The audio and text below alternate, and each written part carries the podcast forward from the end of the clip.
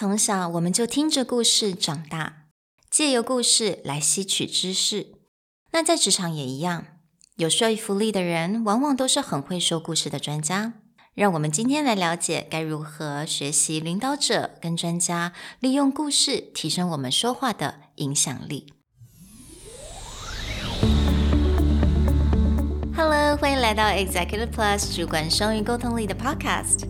我们希望带给大家最实用的沟通工具，包括了成功人士对全球市场的分享、职场英语的技能、跨文化沟通技巧与其他能帮助您成为出色领导者的工具。Hi, I'm Sherry, founder of Executive Plus.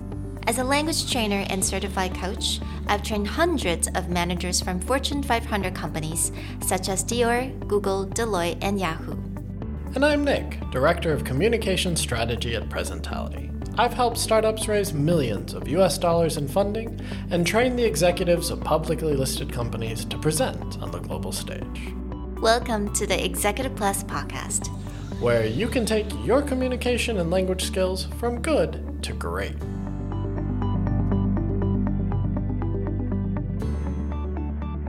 Hey everyone, and welcome back to the Executive Plus podcast.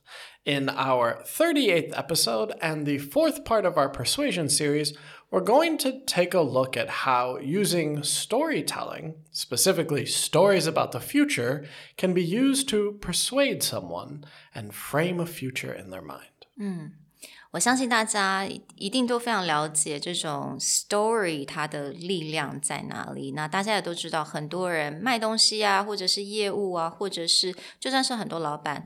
特别受欢迎的人，特别是那种很会说故事的人。那我们今天要介绍的第一位 master，他的名字叫做 Doris Kearns Goodwin。那他是个历史学家，他专门去研究很多历史的领导者。那他也有很多非常有名的书，他也得过 Pulitzer Prize。那他就讲到了是呃 Lincoln。那我相信大家都知道 Lincoln，但是大家可能不知道 Lincoln 他其实是一个非常厉害的 storyteller。在他每一个 speech，他一定都会用 story 的方式去做他的这个结构。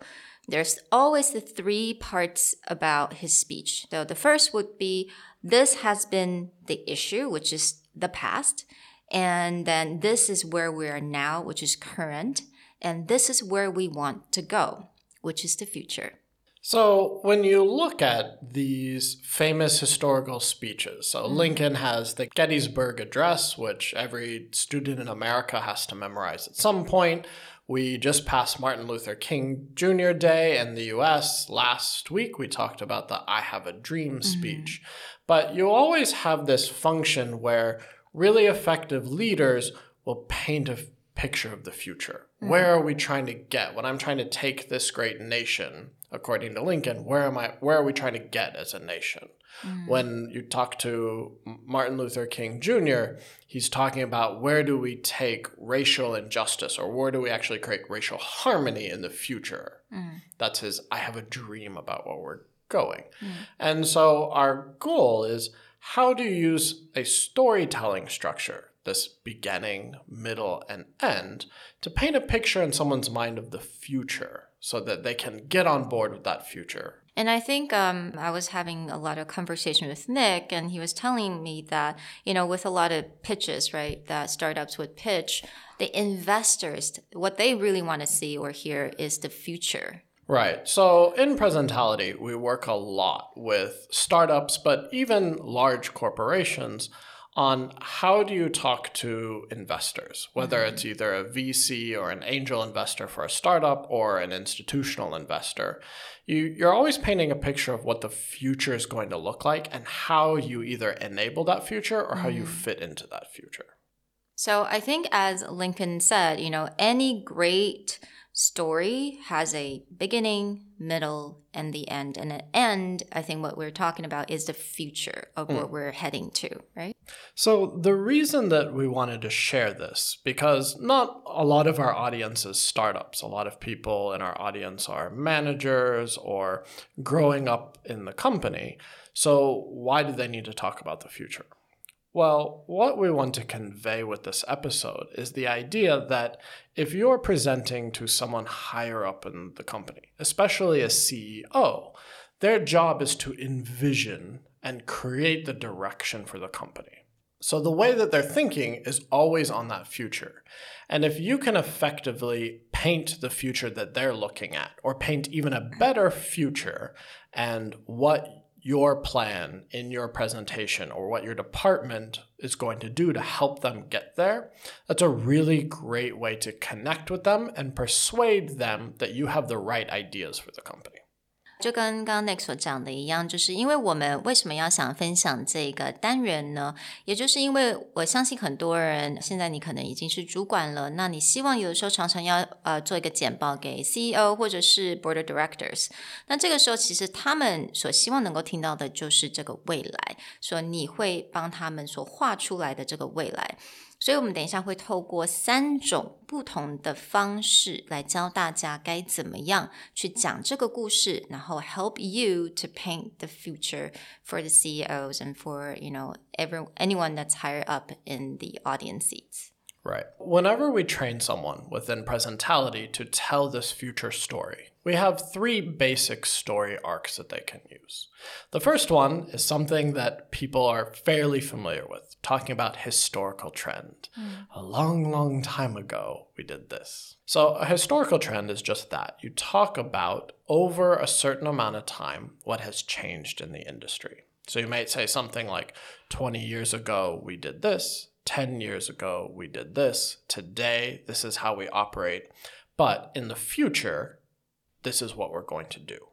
所以第一个就是我们利用呃历代的这种趋势，这种 trends。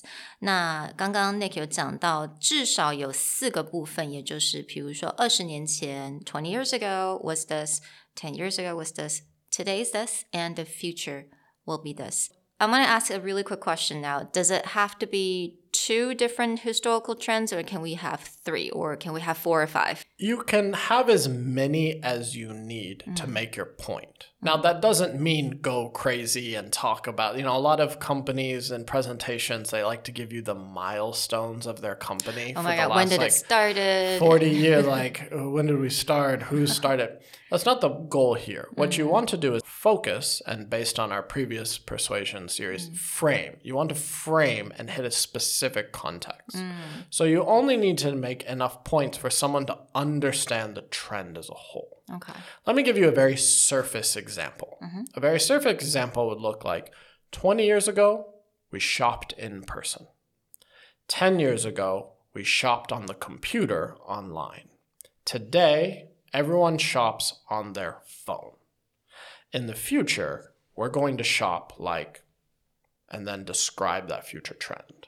But again, it's only four steps, but someone can get a clear picture, right? I could go farther back in history and be like, before we stopped in local stores, and then department stores existed, and then mega malls mm. existed. But I don't need to go that far back because mm. since I'm going to talk about digital trends, I just need to stay within the most recent mm. time. Right. Okay. So I would say maybe three historical trends would be the most, but two would be preferable, right? Yeah. Anything that gets your point across. Mm. Maybe you need five, maybe you can do it in two. Only you can decide that, but make sure and test this on someone if they can understand where you're trying to take mm-hmm. them. So let me take this surface example and talk about how someone in a company might use this historical trend to pitch a new idea. So let's say I'm in the marketing department and I want to shift how we advertise. I might say something like 20 years ago, people shopped in stores, so we marketed in paper and magazines. 10 years ago, we started buying Google search words and Facebook ads when people started to shop online. Now, because everyone's shopping on their phone, we pay social media influencers to help guide people to our products. In the future, we're going to, and then you give your presentation, your plan. But again, you're building that trend. Because people shopped in stores, we advertise mm-hmm. in stores. Because shop people shopped on computers, we advertise computer. Now that people shop on phones, we advertise phone. So the future will be 嗯，I see，所以这个趋势就非常的清楚嘛。二十年前、十年前、现在跟我们的未来，也就是你可能现在要做的简报的这个轴心的重点是在哪里？You got two trends, and then you talk about now, and you talk about your future. Right. The second kind of storyline that we talk about and is probably relevant to most people right now is mm. a big shift, whether it's an environment shift or a political shift or a industry shift. Mm. Something has changed. The reason we talk about now is COVID. Mm. Every startup now says COVID changed everything. That's true, but when using this specific storyline, you need to be very specific about how that affects you. OK，所以我们第二个就用到了是一种大改变，是什么样的趋势改变？呃，比如说我们的行为改变，公司某一个公司改变什么东西，或者是，you know，就像 COVID 一个很重大的事情，它改变了什么？但是重点就是你必须要很具体的讲出来，到底这件事情改变了什么？那为什么你要把这件事情而提出来？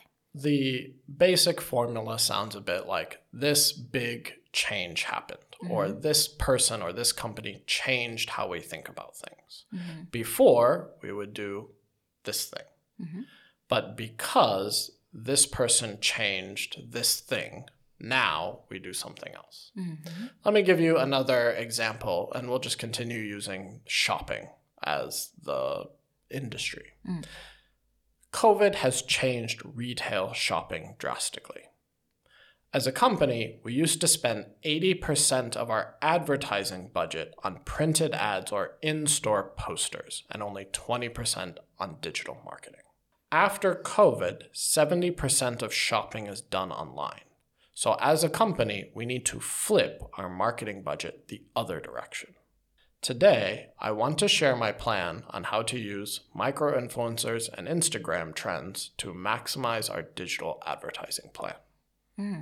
Okay. So I mean it's really clear and again, you know, we talk about first of all we talk about what it's what's been shifted, what has changed. And then we talk about before this events, you know, what was it like? And then we talk about so now with the events, what is happening now. And the actual presentation is how you're proposing that we're going to fix or what we're going to do because of the situation now. Right. And some people may think, oh, it's very intuitive. If I say COVID changed retail shopping, we should go digital. But the reality is, you again need to frame that context. I'm talking about COVID changed this specific thing, and having a number helps that. 70% of mm. shopping moved to online. So our advertising budgets, which I mm. gave percentages for, need to flip.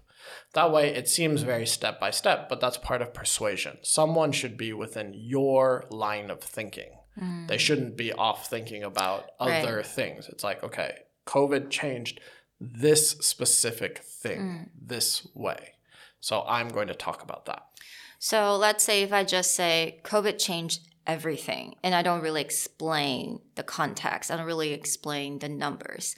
But so that my boss maybe will ended up thinking about something completely different, right? Yeah, I mean, you be- may be there yeah. trying to pitch a marketing change, and your boss may be thinking about logistics problems created by COVID.